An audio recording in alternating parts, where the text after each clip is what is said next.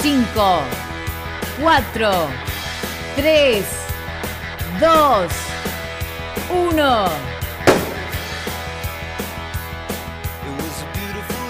A la mañana, mejor correr. Con Dani Arcucci y Damián Cáceres. En Club 947.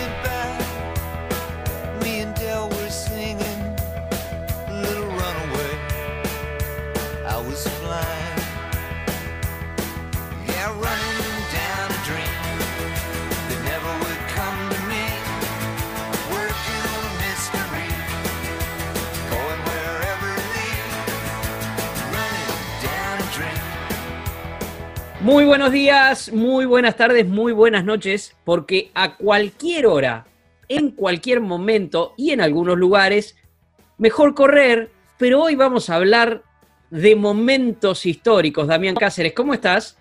¿Qué haces, Dani? Vos sabés que estaba pensando eso, el fin de semana fue que tomamos el impulso, ¿no? De consultar a, a la persona con la que vamos a hablar, que vimos un documental muy lindo hace tiempo que no preparo con tanto tiempo una entrevista. Anoto tanto. Soy malo para los datos, no tengo mucha memoria, apelo al archivo. En este caso es algo que a nosotros nos, nos da mucho orgullo, ¿no? Eh, tiene, tiene que ver con lo que amamos. Tiene que ver con lo que amamos, tiene que ver con la historia. Ya que anotaste, Damián, vas a tener que rendir examen porque estamos con un docente, básicamente. Este, pero, a ver, ¿por qué se disparó esto? Eh, y a la persona con la que vamos a hablar. Por suerte yo tuve la oportunidad de, conocerla personalmente en un momento muy especial, volviendo en el cierre, después del cierre de los Juegos Olímpicos de Río 2016, nos encontramos allí en un aeropuerto y yo sentía que hablaba con él y hablaba con la historia. Y el último disparador, si es que era necesario, fue que, bueno, hace muy poquito, el 7 de agosto, se conmemoró, como todos saben, el Día del Maratonista, que tiene que ver con el triunfo de eh, Juan Carlos Zavala en Los Ángeles 32 y con el triunfo de Delfo Cabrera en 1948. Y a partir de conmemorarlo, nosotros que somos maratonistas aficionados, normalmente llega ese día y subimos fotos de nuestras pequeñas maratones, y, pero empezamos a buscar más en la historia.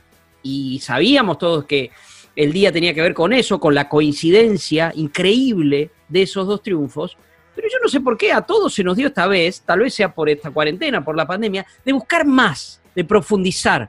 A mí me tocó encontrar en mi archivo del gráfico una nota que juntó a Zavala Al mismo tiempo que explicaba eso, me llegó desde Armstrong, en realidad desde, desde Rosario, pero de gente de Armstrong, algo que yo no había visto y que lamentablemente decía no había visto.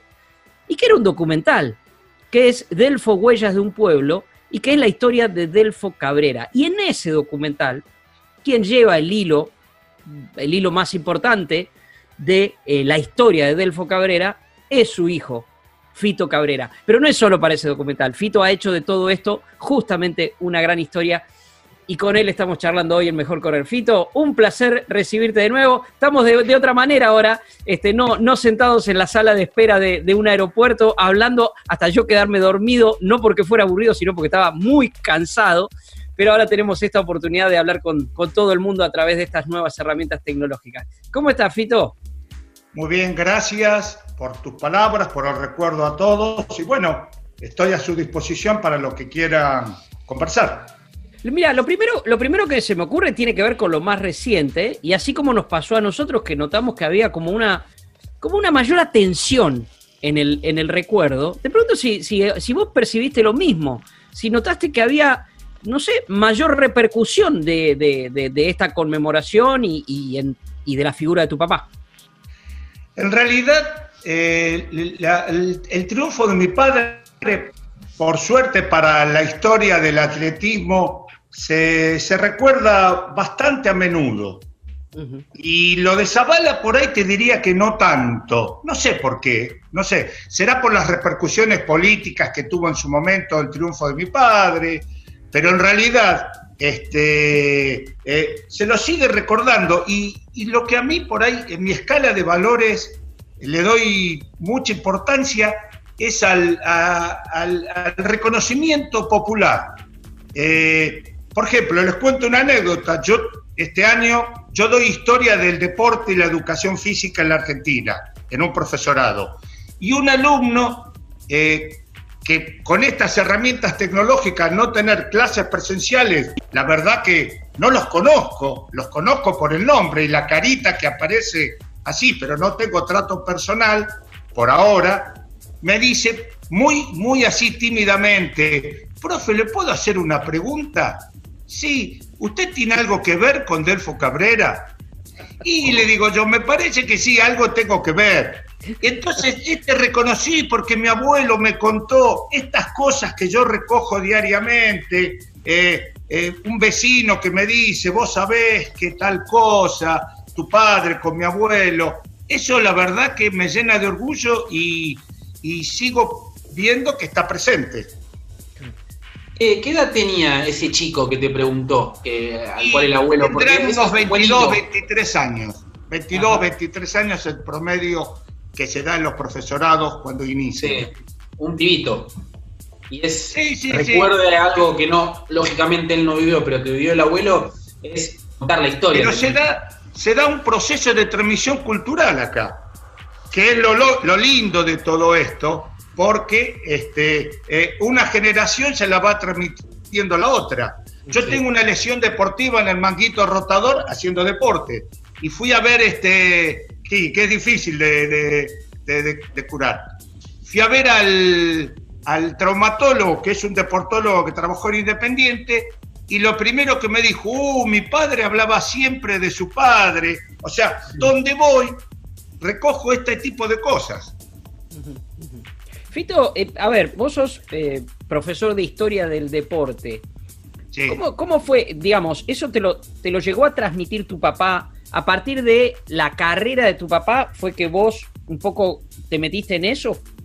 Y algo de eso hubo, Daniel, porque cuando uno tiene la, suerte y el privilegio de, ser hijo de un deportista reconocido, de un artista o de un científico, convive diariamente con la actividad de ese padre.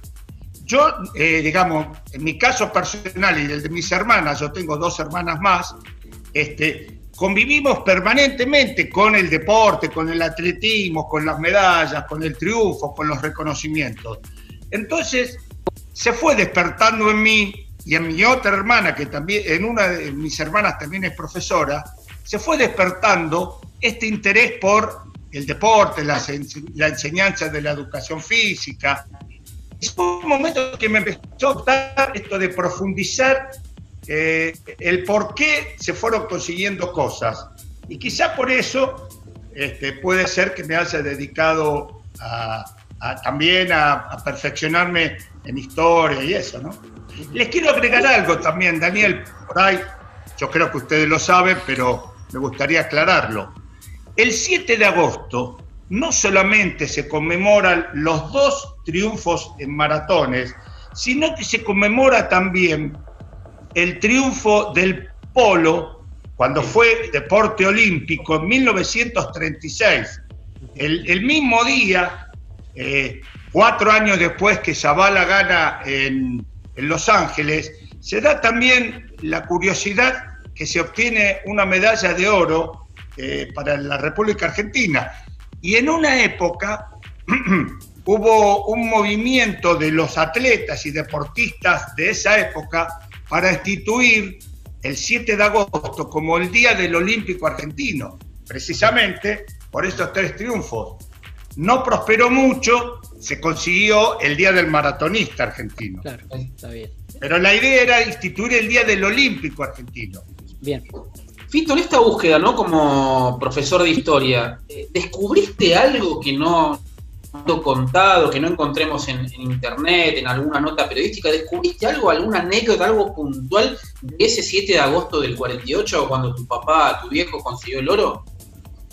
Eh, sí, que por ejemplo, la, la visión y tenacidad del entrenador que tenía mi padre, Francisco Mura, un verdadero maestro del atletismo argentino y que alguna vez se, le, debería hacer el homenaje que, se merece, eh, esta obstinación hizo que mi padre, que no había clasificado bien para, para Londres, eh, él lo, lo impuso, digamos, porque le veía todas las condiciones necesarias para que le vaya bien. Y la verdad que le fue bien, digamos. O sea que el ojo que tenía Mura para ver no, no, no lo hizo ver algo equivocado. Porque este, ahí el, el, de los tres atletas argentinos que fueron a Londres, mi padre, Eusebio Guíñez y Armando Sensini, el que mejor rendía era eh, Guíñez, que tenía en ese momento 45 años, que es una edad avanzada para un deportista olímpico. Pero este, ustedes sabrán que los tres atletas consiguieron algo histórico que recién fue igualado por Kenia en el 2008, que es que sus tres atletas, más no se podían inscribir, entrasen dentro de los 10 primeros. Otra cosa que me gustó investigar es que mi padre formó parte de una generación excepcional de fondistas argentinos.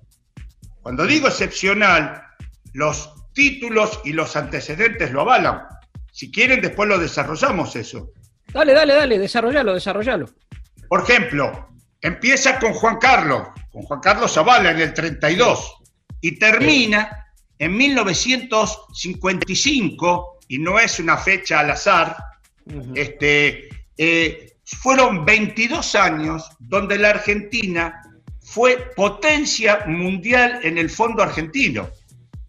En el fondo mundial. Después tuvo, ¿cómo, perdón? En el fondo mundial, potencia en el, fondo, mundial, dominando, dominando las mejores maratones, como hoy pueden ser los keniatas, en aquella época, yo digo medio en chiste, los keniatas argentinos de aquel entonces, del 32 al 55, obtuvieron medallas de oro, dos, una medalla de plata en otro Juego Olímpico, Reinaldo Gorno, obtuvieron primer y segundo puesto que no se dio nunca más en el Panamericano de Buenos Aires 1951, obtuvieron un quinto, un sexto y un noveno puesto en maratones olímpicas, establecieron tres récords mundiales entre 20 y 30 kilómetros, eh, otros excepcionales fondistas como fueron José Rivas,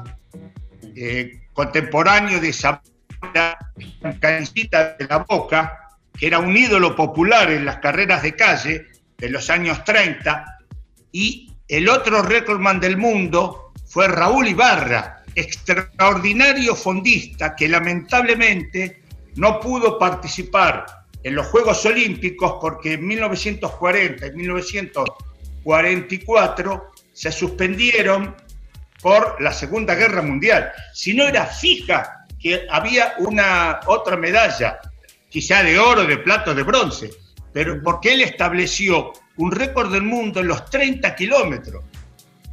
Y digo, si ustedes me permiten un minutito más, con Reinaldo Gorno, que fue segundo nada más y nada menos que de Satopek en Helsinki 52, donde ahí mi padre sale sexto, bajando ocho minutos, Daniel, vos que sabés de tiempo, ocho minutos el tiempo que hizo en Londres, y salió sexto ahí. Y Reinaldo, después de Helsinki 52, gana el maratón de Austria en el 53, gana el maratón de Fukuoka de Japón, que fue la primera edición abierta a extranjeros, y la gana, y en el 55 gana el maratón de Holanda, saliendo segundo, primero Reinaldo Gordo, argentino, saliendo segundo un pibe de 21 años llamado Osvaldo Suárez. O sea, ustedes imagínense hoy, 2020, un maratón donde Argentina meta el primer y segundo puesto, donde haya récord del mundo, donde eh, tiene el privilegio de ser el atleta maratonista más joven de toda la historia de los Juegos Olímpicos en obtener una medalla de oro. con 19 barra 20 años. Porque no siempre hay una duda ahí. De hecho, siempre se menciona muy bien. Claro, que era menor. No importa, para el caso es lo mismo, 20 años, supongo que tuviese 20 años, este, todavía uno hoy este, tiene ese privilegio de ser el, maratonista más joven. Entonces, una verdadera generación dorada del fondo argentino. Esa, ese, ese me parece que es el título, Damián, este, porque creo, nosotros arrancamos hablando con Fito y, me imagino ahí las anotaciones de, de, Damián para hablar más de Delfo, que me encantaría, pero está bueno porque estamos hablando con un historiador. Estamos hablando con alguien que nos lleva mucho. No, pero es así, este, Fito, porque vos nos llevas mucho más profundo. El tema de la edad de oro, a mí después, ahora vamos a escuchar un poquito de música, pero me gustaría profundizar un poco, después ya vamos a seguir con los otros temas, en el por qué. ¿Por qué se dio esa, esa generación dorada? También estuve por ahí investigando algo y puedo llegar a tener alguna teoría de eso. Ahí está. Damián, escuchamos un poco a León Gieco, ¿no? Nada menos. Exactamente, nada menos memoria la memoria. Mira vos, mira, justamente, escuchamos a León y seguimos charlando con eh, Fito Cabrera, el hijo de Delfo Cabrera, pero mucho más que eso, un protector de la historia del atletismo. Eso se me ocurre. Ya seguimos. Los viejos amores que no están, la ilusión de los que perdieron, todas las promesas que se van y los que en cualquier guerra se cayeron. Todo está guardado en la memoria, sueño de la vida y de la historia, el engaño y la complicidad de los genocidas que están sueltos, el indulto y el punto final las bestias de aquel infierno. Todo está guardado en la memoria, sueño de la vida y de la historia. La memoria despierta para herir a los pueblos dormidos que no la dejan vivir, libre como el viento. los desaparecidos que se buscan con el color de sus nacimientos, el hambre y la abundancia que se juntan, el maltrato con su mal recuerdo, todo está clavado en la memoria, espina de la vida y de la historia. Dos mil comerían por un año con lo que cuesta un minuto militar. ¿Cuántos dejarían de ser esclavos por el precio de una bomba al mar? Todo está clavado en la memoria, espina de la vida y de la historia la memoria pincha hasta sangrar a los pueblos que la amarran y no la dejan andar, libre como el viento. Mejor correr. Arcuchi Cáceres.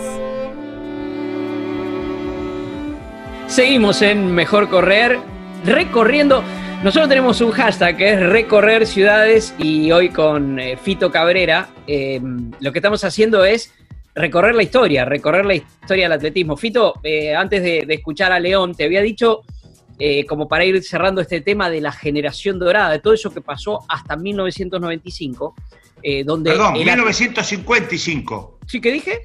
Dije cualquier cosa, ¿no? No, mirá vos, ojalá, ojalá. Bueno, en 95. sí, por supuesto. Perdón, perdón, perdón. En el 95, el gran Antonio Silio, el gran Antonio Silio batió el récord de maratón. Así que no es poca cosa, no es poca cosa. Bueno, no, pero en 1955, esto de que los argentinos eran los keniatas de hoy, eh, dominaban el fondo en el mundo. ¿Por qué, Fito? ¿Por qué pasaba eso?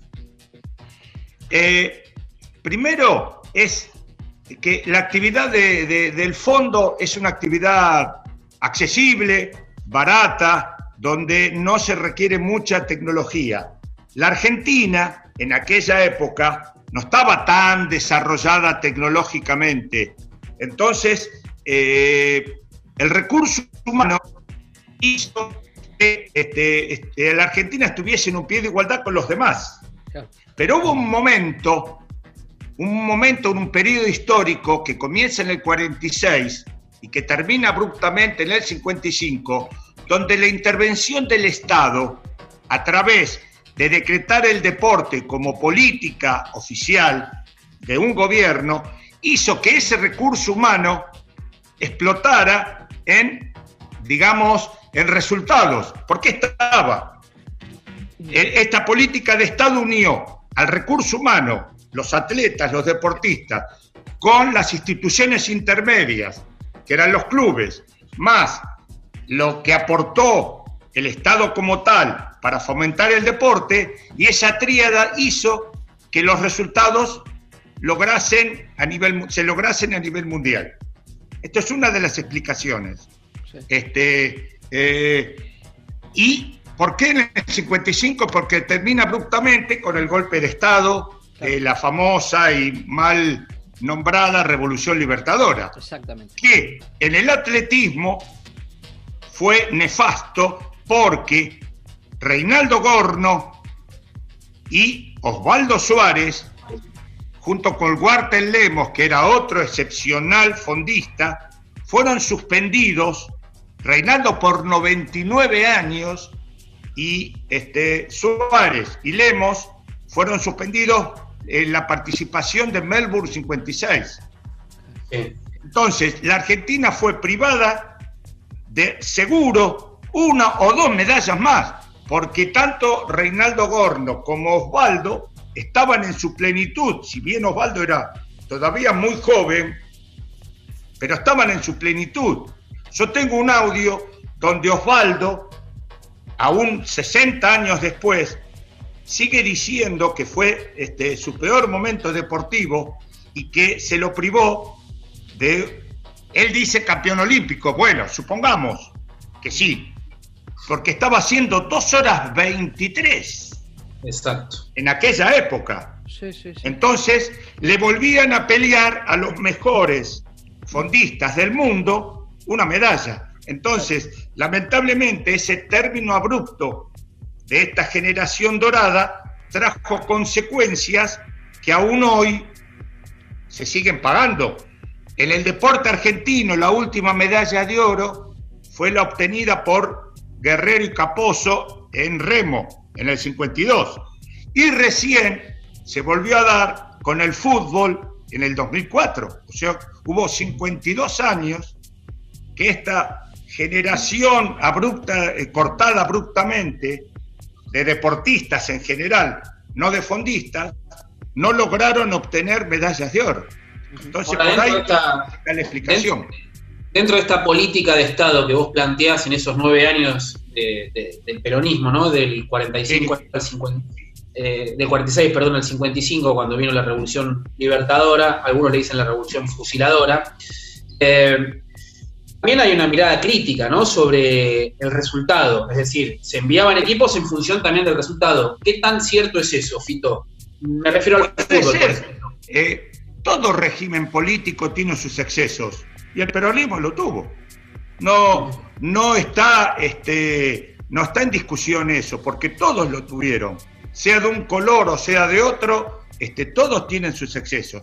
El tema es que yo rescato, así como rescato de otros regímenes políticos, yo rescato, por ejemplo, que la educación física en el país fue materia obligatoria en, el país, donde nunca antes había sido. ¿Se entiende esto? Sí, sí, sí. Entonces, hubo aspectos muy positivos dentro del deporte y del atletismo en general. Yo he conversado con atletas y deportistas que no eran peronistas y con profesores también, y hablaban muy bien sobre eh, lo que se implementó en aquel, en aquel entonces. Ustedes recordarán que en el año 2002, en el Mundial de Corea-Japón, nos vendieron como un adelanto tecnológico que la cancha de fútbol, Daniel, y vos lo sabés mucho mejor que yo, entraba por un carril, porque se usaba el estadio de, de béisbol, entraba por un carril y se posicionaba como cancha de fútbol. ¿Sí? ¿Recuerdan ese detalle? Sí, sí, la, que, la que ingresaba, el estadio de Sapporo.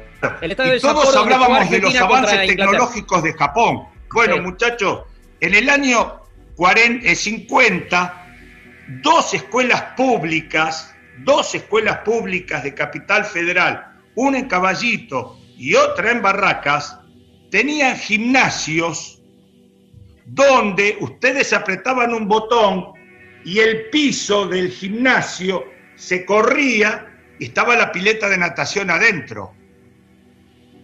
Cuando queríamos hacer natación, se corría y cuando se quería hacer básquetbol, el piso de parquet tapaba la pileta. Fíjese entonces quién tenía mejor tecnología, si la Argentina de la década del 50 o Japón en el 2002. Ahora, Fito, perdón, ¿eh? en este análisis que vos hacés, que yo coincido que coyuntural, no podemos prescindir de algo. Osvaldo, más allá de no haber podido a, ir a los Juegos de Melbourne, yo lo entrevisté y me dijo, la Revolución Libertadora me arruinó la carrera, me arruinó la vida. Y me acuerdo ese título patente. Sí, sí, sí. Eh, en, el, en el análisis no podemos prescindir de la erupción de los atletas eh, africanos en el 60 con Abel de Vitila. Ahí también hay una... Eso tenemos que tenerlo en cuenta en el, análisis. A partir del 60 aparecen los africanos y bueno, eh, juegan en otra, en otra dimensión. Lo que pasa es que otros países también hicieron del deporte una política de Estado. Y Kenia, este, es, más, hasta el atletismo en Kenia es este, un hecho de movilidad social.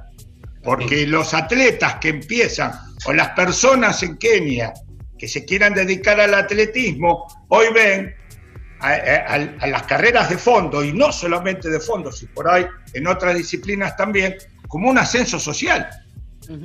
Entonces, los demás también este, crecieron.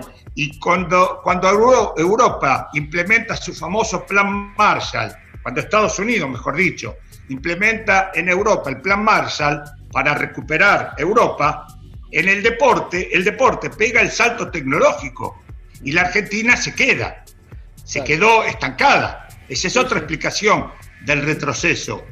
A igualdad de tecnología, la Argentina puso en supremacía su recurso humano.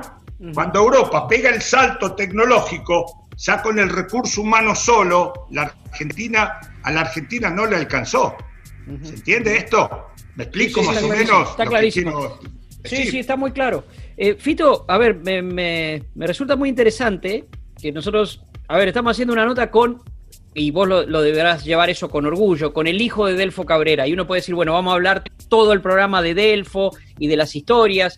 Recomendamos ya el, documental de Delfo Huellas de un Pueblo, pero me interesa mucho que a partir de tu especialidad, que es estudiar todo esto y enseñarlo, porque enseñás historia, que tiene que ver con el deporte, nos vamos derivando a una cosa que nos lleva a la historia y nos trae de algún modo a la actualidad y ver ese cambio de generación dorada a esta lucha que hay hoy, que los atletas tienen que pelearla todo el tiempo, cuando aquellos también la peleaban, recuerdo la historia de Delfo peleándola para, para, poder hacer, para poder hacer su actividad, pero te pregunto, a ver, la, solución a esto o la búsqueda de, de una solución para recuperar terreno, ¿no es llevar, por ejemplo, el atletismo a las escuelas? no es que tenga tanto peso en el Ministerio de Deportes como en el Ministerio de Educación, por ejemplo, porque en la Argentina, así como en Kenia es movilidad social el correr, en la Argentina la movilidad social es el fútbol. Esto es, está claro.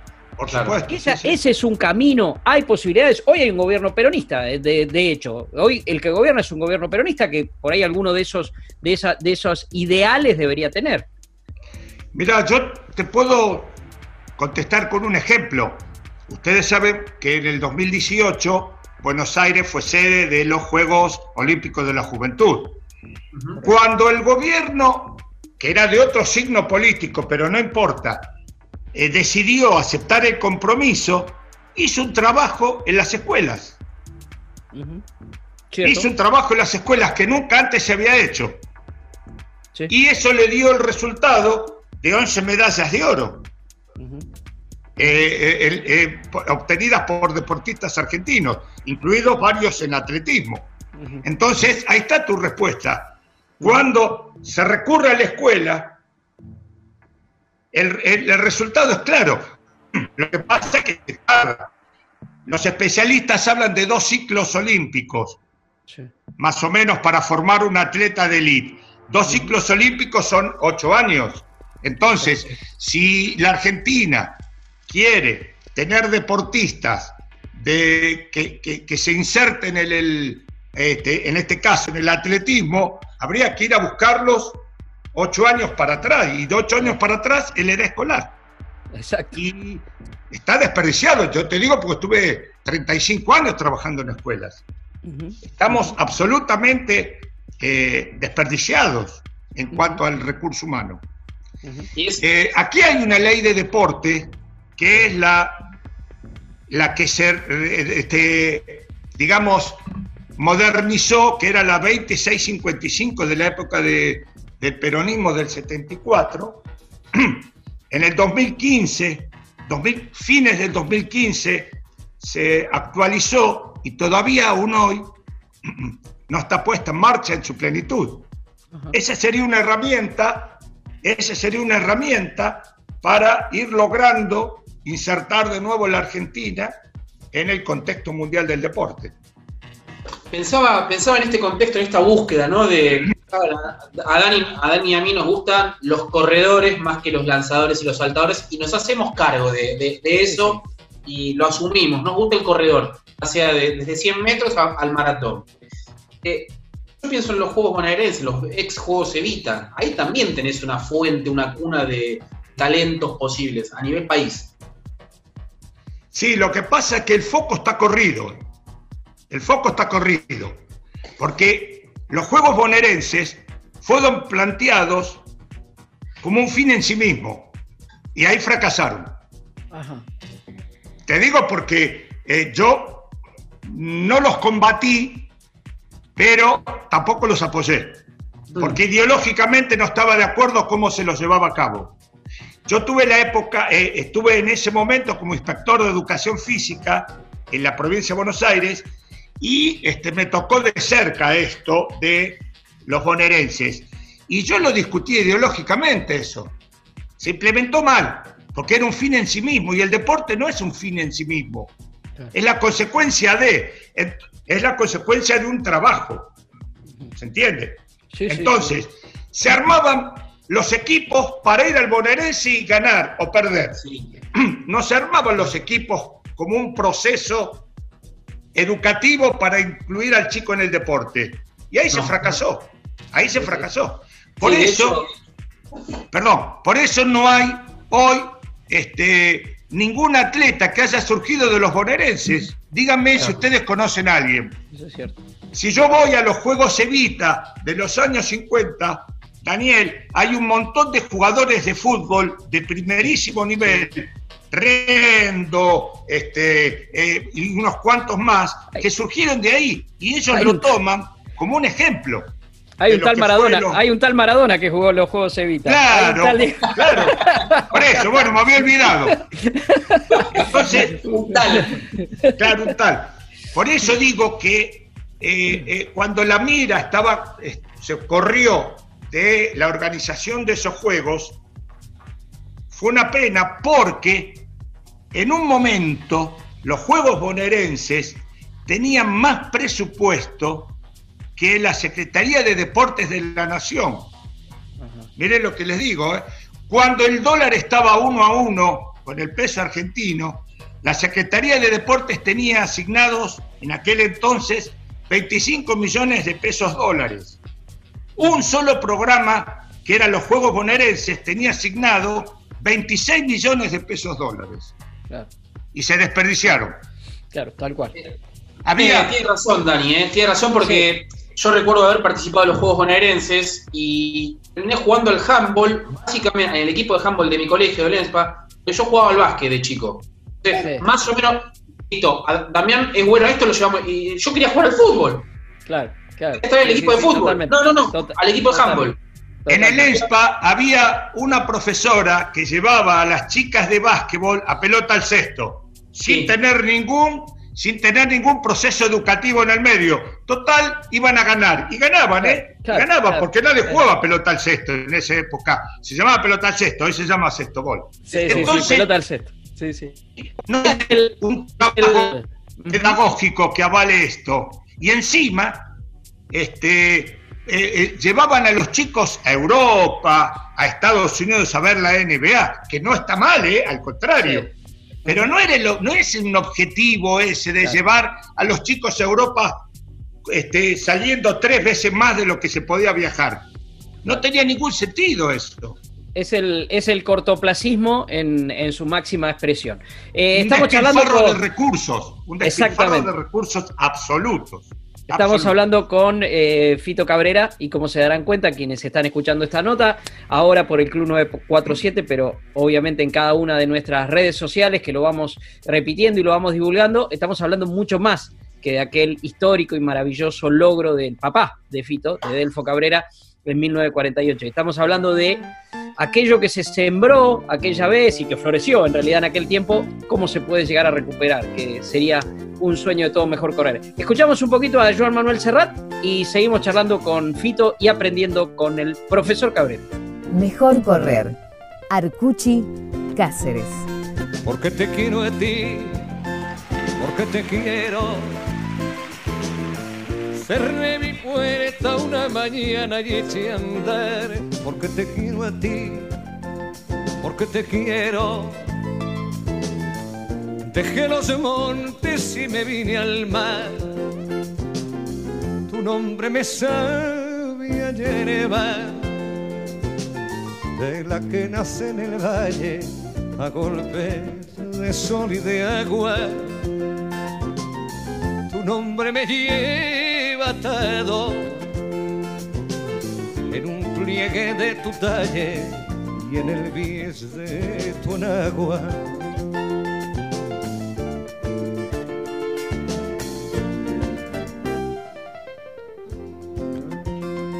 Porque te quiero a ti, porque te quiero. Aunque estás lejos, yo te siento a flor de piel. Porque te quiero a ti, porque te quiero. Se hace más corto el camino aquel. Tu nombre me sabe a hierba, de la que nace en el valle a golpes de sol y de agua tu nombre me lleva atado pliegue de tu talle y en el bies de tu enagua.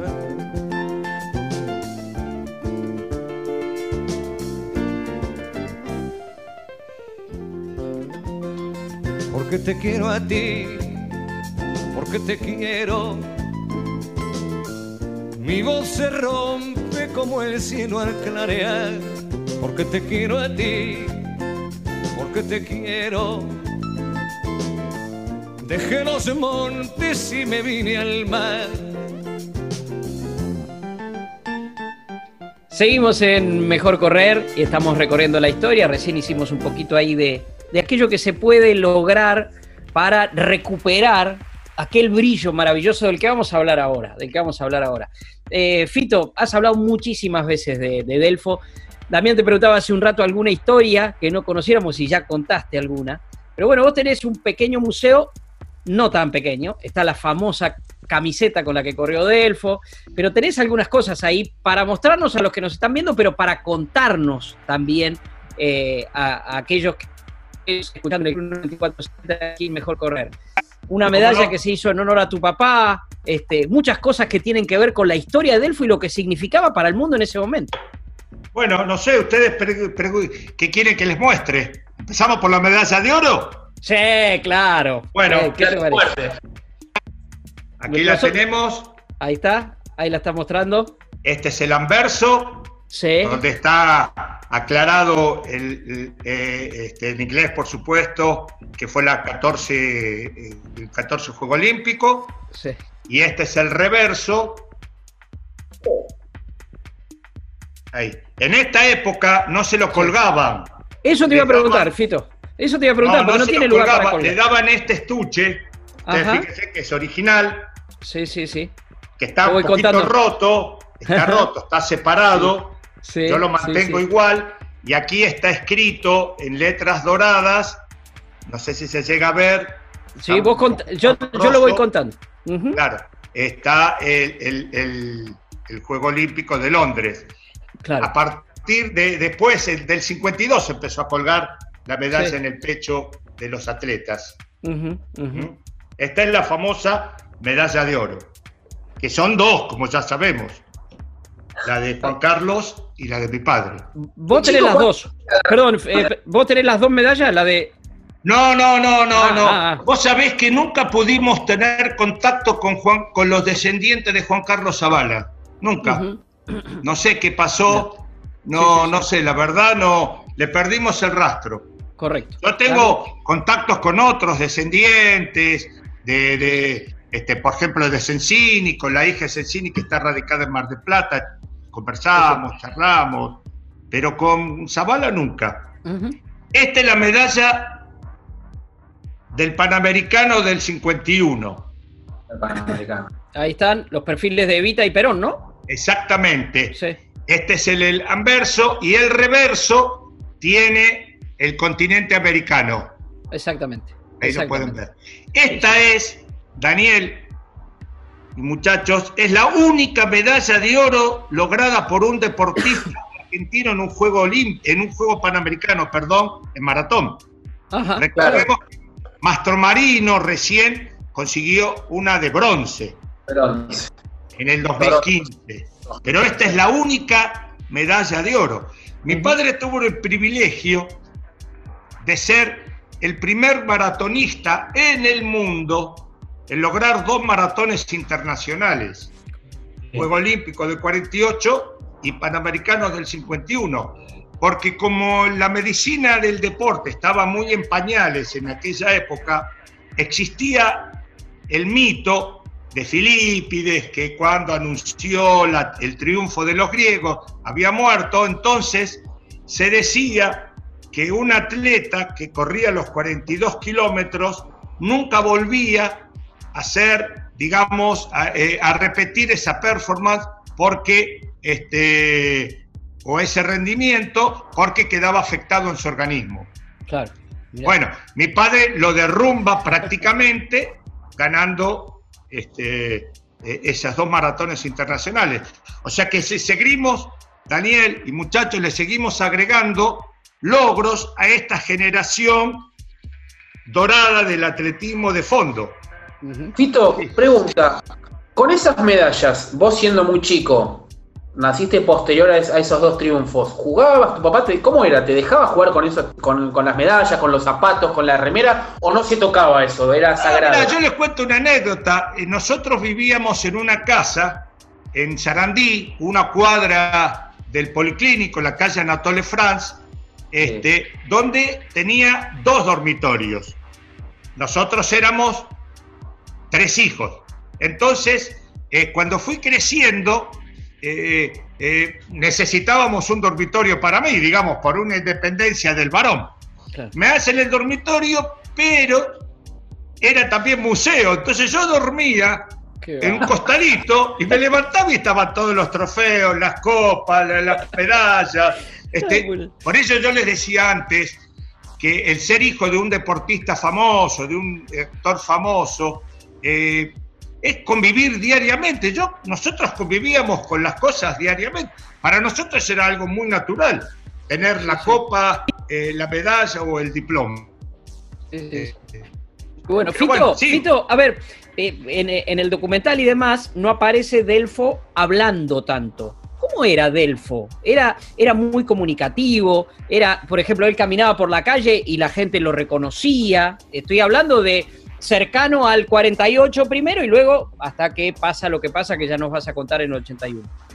Mira, él este, eh, tenía ciertas características de, su personalidad que lo hacían llegar a la gente. Nunca se, se desprendió de su humildad. Era un tipo muy humilde, muy humilde en el sentido de este, compartir con los demás sus cosas. No, no, era, no hacía alarde de que era el campeón olímpico. Entonces se acercaba a la gente como uno más. Él trabajaba en sus últimos tiempos en, la dirección de deportes de la municipalidad de aquel entonces de la ciudad de Buenos Aires. Hoy es gobierno, ¿sí? El gobierno de la ciudad. En el área de deporte y era como una especie de inspector deportivo. Y una de las tareas era velar para que se cumplieran las reglamentaciones en las carreras de calle. Entonces él iba como inspector. Pero yo lo acompañé varias veces y de repente se perdía y ¿dónde estaba? Colocando las vallas, agarrando la escoba y barría, para que... Y los muchachos, no, Delfo, deje, no, estás loco, vos déjame a mí, déjame a mí. Y se ponía ahí. Este, digamos, nunca hizo valer esto de yo soy fulano de tal. Y a, pregunto, en esto de organizar carreras, pienso rápidamente, década del 80, en Domingo Maizón. ¿Eh? Sí, sí. Porque fue ese gran precursor ¿no? de las carreras de calle en, el país. Sí, y él, digamos que le dio el salto tecnológico. Le dio el salto tecnológico. ¿Qué relación tenían ellos? No, no, ellos se juntaban. Mirá, el Parque Domínico, vos que sos de Avellaneda, el Parque Domínico con la pista de atletismo era el escenario de este, donde se juntaban los atletas de toda la zona sur y eh, de Capital Federal, porque se entrenaban, este, confraternizaban en asados, yo he participado de algunos, y, y vos veías a los nenes que estaban ahí. El que no era campeón olímpico era campeón panamericano, el que no era campeón panamericano era campeón sudamericano. Y confraternizaban y charlaban, le gustaban hacer pasadas. Mirá lo que te digo, ¿eh? Este, Ezequiel Bustamante, que era otro atleta de aquella época, le gustaba pasar y se juntaban, Osvaldo también, Osvaldo Suárez, y no, no, no, no había celos entre ellos, no había celos. Sí, sí. Eh, Fito, ¿cómo pensás que, que, tu papá hubiera visto este fenómeno de popularidad que existe hoy del, del maratón, particularmente del maratón, pero en general del correr, entre, entre el público aficionado. Esta cosa de salir a correr, por, por, el sentimiento que él tenía por el atletismo. ¿Cómo te imaginas que él lo hubiera visto? Y yo creo que él, primero, hubiese estado muy entusiasmado y segundo, que hubiese estado, hubiese sido uno de los promotores de este movimiento, ¿no? Que ojalá tenga la parte que le falta, que es lo que hablábamos antes, para este, que dé el salto y que puedan salir más atletas este, argentinos y no por ahí esfuerzos individuales como Silio o Pero no, yo creo que hubiese estado muy entusiasmado con este movimiento. ¿Dami?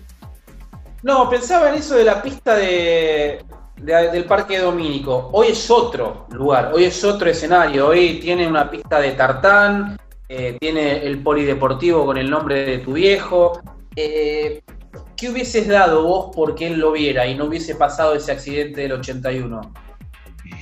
Imaginás que, que cuando, una, cuando una persona pierde a un ser querido en un accidente automovilístico es muy traumático.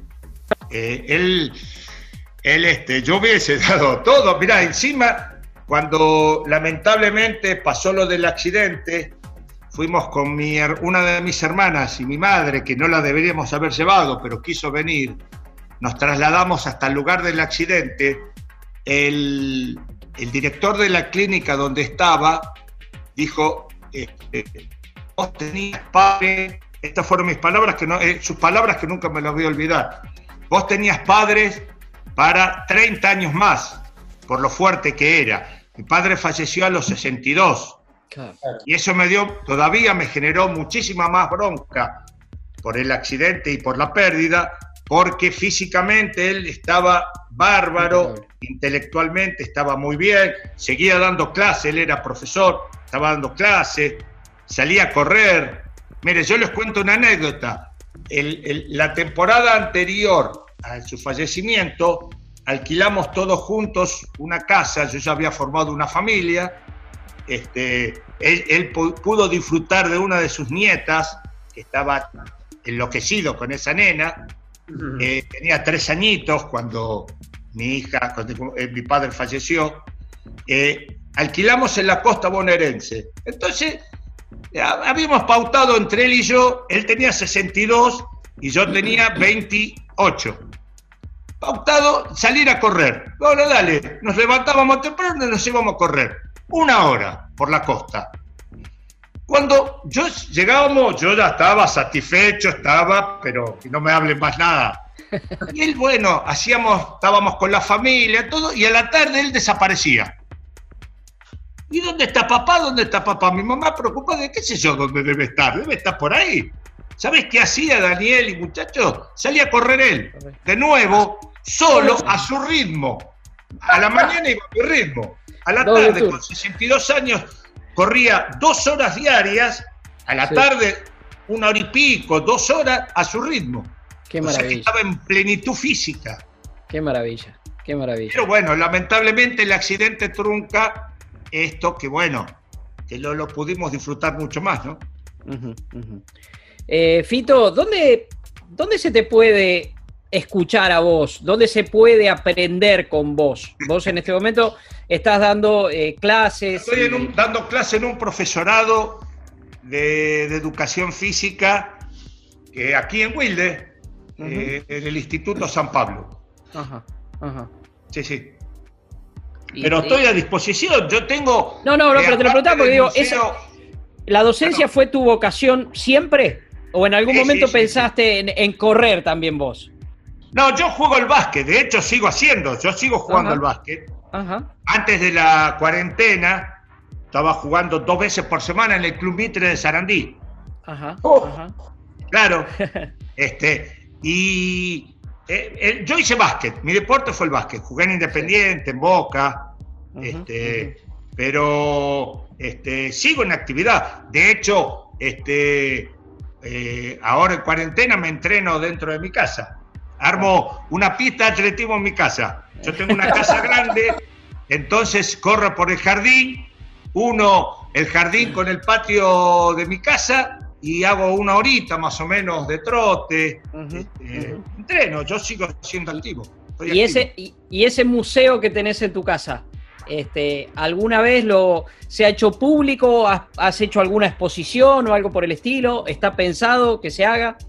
Yo lo que hago es, este, cuando por ahí me invitan a una carrera porque se conmemora algo mi padre, llevo cosas, así como les estoy mostrando las medallas, llevo algo porque a mí me gusta que los atletas aficionados eh, puedan tener contacto con la historia y se puedan sacar la foto con la medalla, se puedan sacar la foto con el diploma. Entonces, cuando da la ocasión, este, armamos como una especie de museíto itinerante con algunas, con algunas cosas como para compartirlo con la gente. Quiero irme un momentito de vuelta a ese 7 de agosto del 48 en Londres el otro día en el, documental descubrí, no, no, no, no, estaba enterado, que el arrebatado que lo saluda a tu papá le genera una, un enojo razonable. Era del, equipo, era del equipo nacional de natación. ¿Se sabe el nombre? ¿Se sabe qué le dijo? Porque muestra Yo con eso tengo una anécdota, si ustedes quieren la puedo contar. Dale, dale, dale, dale, por favor. En la, en la década del 90 había eh, un programa muy lindo que lo llevaba, lo conducía Fernando Bravo. Sí. Siglo XX Cambalache. Sí, señor. Que lo hemos visto todo, estaban los domingos a la tarde. Lo hemos visto todo. Ojalá vuelva, un programa de esas características. Eh, bueno, nos invitan, yo voy, empezamos a hablar, muestran la carrera y este, eh, cuando sale esta, esta parte del final que vos relatabas y que lo pisan, yo digo al aire, Fernando, nunca pudimos saber quién fue el que lo pisó. Quedó, quedó. Cuando yo termina la nota y estoy regresando a mi domicilio, mi mamá me dice, mira, lo que están promocionando era Canal 11 en esa época. Estaban promocionando que llamaron al canal identificándose quién, quién era el que lo había pisado. Entonces, toda esa semana, tuvieron muy astutos los de Canal 11, tuvieron toda la semana promocionando lo que ellos llamaron el blooper olímpico. Así lo denominaron. Claro. Y a la otra edición del, programa este de siglo XX Cambalache, entrevistaron al este, entrenador de natación, llamado Sacías de apellido. Ese era el que, el que lo pisó. Y ustedes, si tienen presente la llegada, van a ver el gesto. Yo creo que lo debo haber repudiado. De fastidio, pero es lógico. yo creo, Fito, creo que todos pensamos lo mismo. Es decir, estás terminando un maratón que no se te cruce nadie, se le tiró encima. O sea, se le tiró encima. Bueno, él dice, él dice que lo venció el entusiasmo, salta a la pista, porque estaba en la llegada, salta a la pista, digamos, violando la seguridad que estaba en ese momento, y del entusiasmo se le tiró encima. que después le pidió disculpas, qué sé yo, pero la verdad que, este, inclusive si el loco ese hubiese un metro antes, hasta puede llegar a descalificarlo mi padre por recibir ayuda. Sí, sí, tal cual, tal cual, tal cual.